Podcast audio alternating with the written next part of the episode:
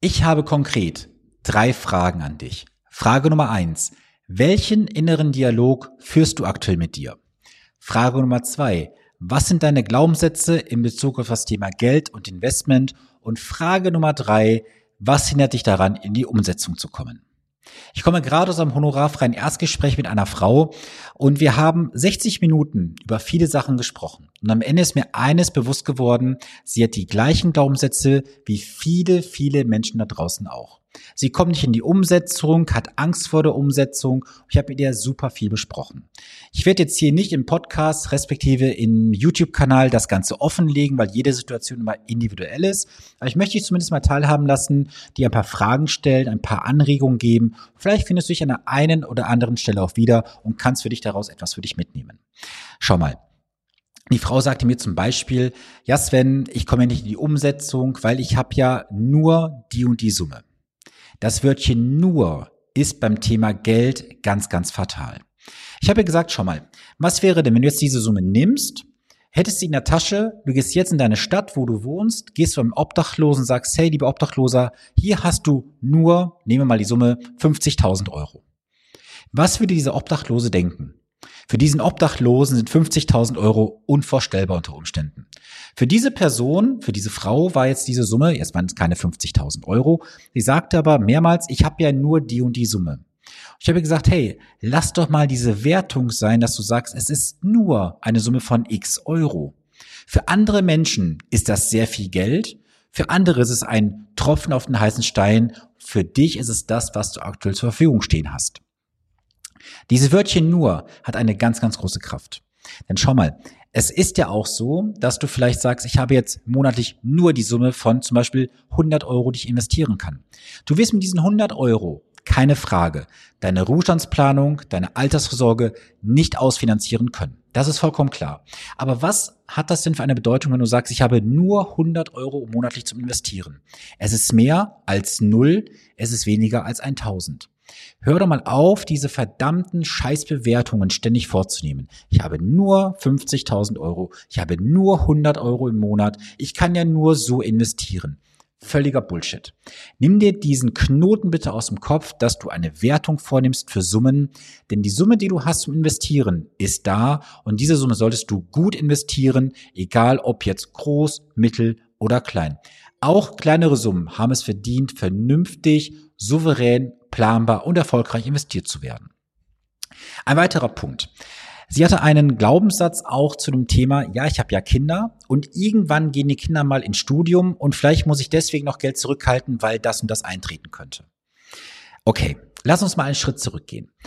Nehmen wir mal an, dein Kind ist heute zum Beispiel, nehmen wir mal zwölf Jahre alt. Das Kind würde jetzt mit zum Beispiel 17 Jahren studieren gehen. Da hast du noch genau fünf Jahre vor dir.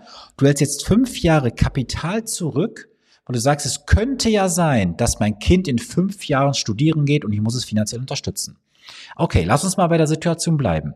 Was wäre denn jetzt umgesetzt oder im Gegensatz besser gesagt, wenn ein Kind in fünf Jahren sagt, Mama, Papa, ich möchte nicht studieren gehen, ich mache mich selbstständig mit 18 Jahren und ich werde zum Beispiel Fotograf. Was hast du jetzt daraus mitgenommen? Du hast fünf Jahre dein Geld nicht investiert oder nicht so investiert, wie du es eigentlich solltest, weil du auf etwas geplant hattest, was nicht verbindlich eintreten wird. Eine Sache wird verbindlich eintreten. Wenn du heute schon ein Datum hast, eine Summe und du weißt, dass wirst du definitiv bezahlen müssen. Nehmen wir mal einen Kredit zum Beispiel. Wenn du heute sagst, ich habe einen Kredit so einen sogenannten Ballonkredit, wo du halt eine kleine Rate hast, am Ende eine große Schlusszahlung, meistens bei Autofinanzierung das Thema.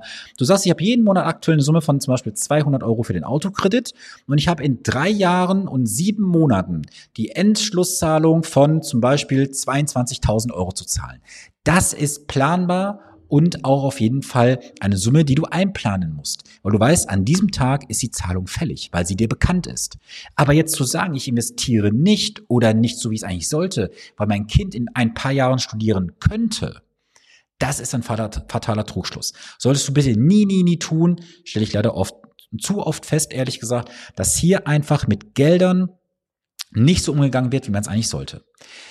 Jetzt gibt es natürlich auch Bereiche von Personenkreisen, gerade bei den Kammerberuflern, also Apotheker, Ärzte, Rechtsanwälte, Steuerberater, da ist oft so das Thema Nachfolge auch ein Thema. Da geht man halt hin und sagt, hey, mein Sohn, meine Tochter muss studieren, um mal die Praxis, die Kanzlei, das Büro zu übernehmen. Keine Frage, das ist auch oft ein Thema, was ich sehe, gerade bei diesen sogenannten Kammerberuflern, dass halt der Papa, der Opa schon Zahnarzt gewesen ist und auch der Enkelsohn oder der Urenkelsohn wird es dann halt übernehmen. Okay, das sind die Ausnahmen weil da das, ich sag mal so, in der Familie, in der Generation einfach entsprechend fortgeschrieben wird. Aber in den allermeisten Fällen kann ich nur von abraten, sowas vorzunehmen, dass du sagst, hey, ich halte mein Geld zurück, um dann dementsprechend vielleicht mal mein Kind finanziell zu unterstützen. Ja, und dann ist die entscheidende Frage, warum kommst du nicht in die Umsetzung? Ich kann dir sagen, was mir die Dame heute sagt. Sie sagte, ich habe Angst vor diesen Schwankungen. Ich habe Angst vor dem, was passieren könnte. Ich habe Angst, dass ich was verlieren könnte. Weil sie stellte auch direkt die Rückkopplungsfrage, wann habe ich denn vielleicht den und den Ertrag drin? Wann habe ich denn das und das Ergebnis? Das sind die falschen Fragen zu Beginn. Du solltest bitte nie an ein Investment herangehen mit der Frage, wann habe ich welches Ergebnis eingefahren? Du kannst am Ende nur enttäuscht werden.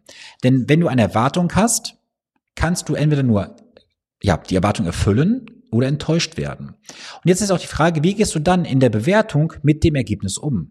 Mal angenommen, um es einfach zu rechnen, du würdest heute 100.000 Euro investieren. Du stellst dir die Frage, wann habe ich 120.000 Euro in meinem Ergebnis? Also 20.000 Euro Zuwachs. Jetzt hast du das Ergebnis nicht 100% erreicht, sondern vielleicht nur in Anführungsstrichen 13.500. Bist du jetzt enttäuscht? Ja, weil du sagst, ich habe die 20.000 nicht erreicht, ich habe nur, das ist wieder das Wort der Wertung drin, 13.500. Andere, vielleicht in einem gleichen identischen Fall, haben vielleicht nur 1000 Euro Ertrag gemacht. Du hast 13.500 gemacht. Also frage ich dich jetzt, wer ist jetzt der glücklichere von beiden? Der mit 1000 Euro Ergebnis, mit 13.5 oder derjenige, der vielleicht gar nichts gemacht hat? Du siehst, man kann mit diesen ganz kleinen Wörtchen sehr, sehr viel bezwecken und bewirken. Du solltest dein Geld bitte so investieren, was heute für dich planbar und auch ja, messbar ist letztendlich. Messbar, was meine ich damit? Ich meine mit messbar, wo kannst du investieren, dass du weißt, du hast einen planbaren Ertrag? Du fragst jetzt, kann man planbar investieren? Natürlich kann man planbar investieren, wenn du einen Finanzplan hast. So, denn es gibt so erfolgreiche Anlagestrategien, wie ich sie persönlich nutze. Da kannst du von ausgehen, zu einer sehr, sehr hohen Wahrscheinlichkeit, eine Rendite, Garantie kann ich dir natürlich nicht versprechen, werde ich auch nie tun, aber mit einer sehr, sehr hohen Wahrscheinlichkeit kann ich dir sagen, du wirst im Korridor von X bis Y ungefähr auslaufen.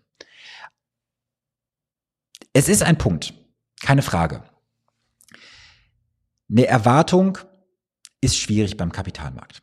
Wir wissen, es gab Jahre, auch in meiner Anlagestrategie, da gab es mal einen Plus von über 30 Prozent. Es gab mal auch einen Verlust von ungefähr 8, 9 Prozent im Jahr. Kann passieren. Und ich sage das auch jedem Anleger und jedem Partner, den ich finanziell persönlich begleite. Sei doch nicht immer auch darauf aus, ganz vorne mitzuspielen, also immer in den Top 10, irgendwo bei den besten, geilsten Anlagestrategien, weil wenn du ja jedes Mal das richtige Näschen hättest, um zu sagen, ich komme jetzt in den Top-Bereich rein, wo ich nur die besten Renditen mache, frage ich mich, warum machst du dann noch deinen Job heutzutage?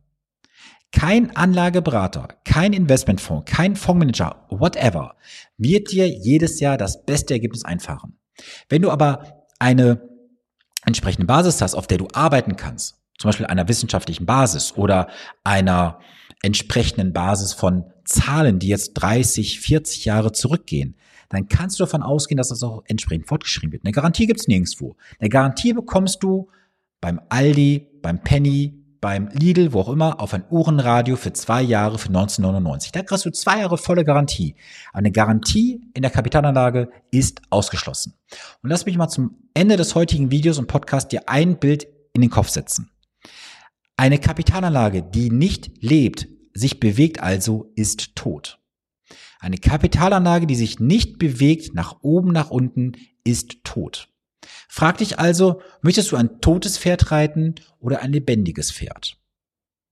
Und ich hoffe, du konntest heute für dich so das ein oder andere Mal reflektieren, ob du selber schon mal so ein Wording genutzt hast. Ob du sagst, ich habe nur die und die Summe. Ich habe nur die und die Sparplanmöglichkeiten. Und auch mal zu reflektieren, wie bist du selber im Bereich Glaubenssätze, äh, Glaubenssätze zum Thema Geld unterwegs? Bist du auch so der Haderer und Zauderer und sagst, ach, da könnte noch dies und jenes passieren oder gehst du all in? Das musst du alles für dich abwägen. Und diese Dame hat den Weg zu mir gefunden über das honorarfreie Erstgespräch. Und sie wird auch in der nächsten Woche, davon bin ich überzeugt, für sich eine sehr, sehr gute Entscheidung treffen für eine Begleitung. Jetzt liegt es an dir. Tust du es dieser Dame gleich und sagst, alles klar, du hast mich getroffen, Sven, ich würde auch mal gerne mit dir sprechen. Der Weg ist offen. Schau mal unterhalb des Videos oder schau in den Shownotes im Podcast, dort ist alles verlinkt Buch dir ein honorarfreies Erstgespräch von 30 bis 60 Minuten, je nach Umfang. Ähm, du wirst für dich sehr, sehr viel mitnehmen. Auch sie hat heute für sich vieles mitgenommen und ich glaube, sie hat auch einiges ja im Kopf behalten, wird sich nochmal einiges notieren. Und sie hat auf jeden Fall am Wochenende einige Gedanken zu, einige Gedanken zu verarbeiten. Also tu es ihr gerne gleich, wie vorher es auch schon viele gemacht haben. Du kannst nur gewinnen am Ende des Tages. Ich wünsche auf jeden Fall eine gesunde, erfolgreiche Woche. Bleibe klug, souverän und planbar investiert. Wir sehen und hören uns am nächsten Montag. Bis dann viele Grüße, dein Sven Stopka.